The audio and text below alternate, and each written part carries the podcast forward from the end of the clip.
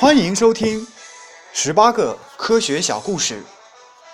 下面请听第六集：在海底五年不死的水手。演播：曲良。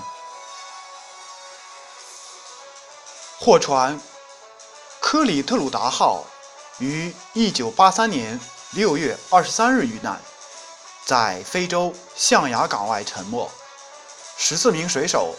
随船沉入海底，人们都以为他们已经罹难，谁也预料不到，这艘货船沉没五年后，一九八八年三月被救起，船员们均活着，这真是人间第一奇闻。原来，这艘货船装有肉类罐头和瓶装食用水。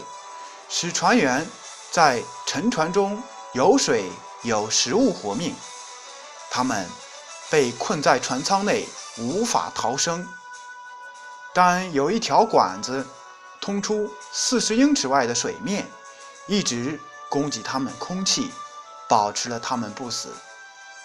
他们被救上来时，三分像人，七分像鬼，浑身苍白。只有一副骨骼，与他们说话，他们都听不懂，只能发出咕噜咕噜的声音。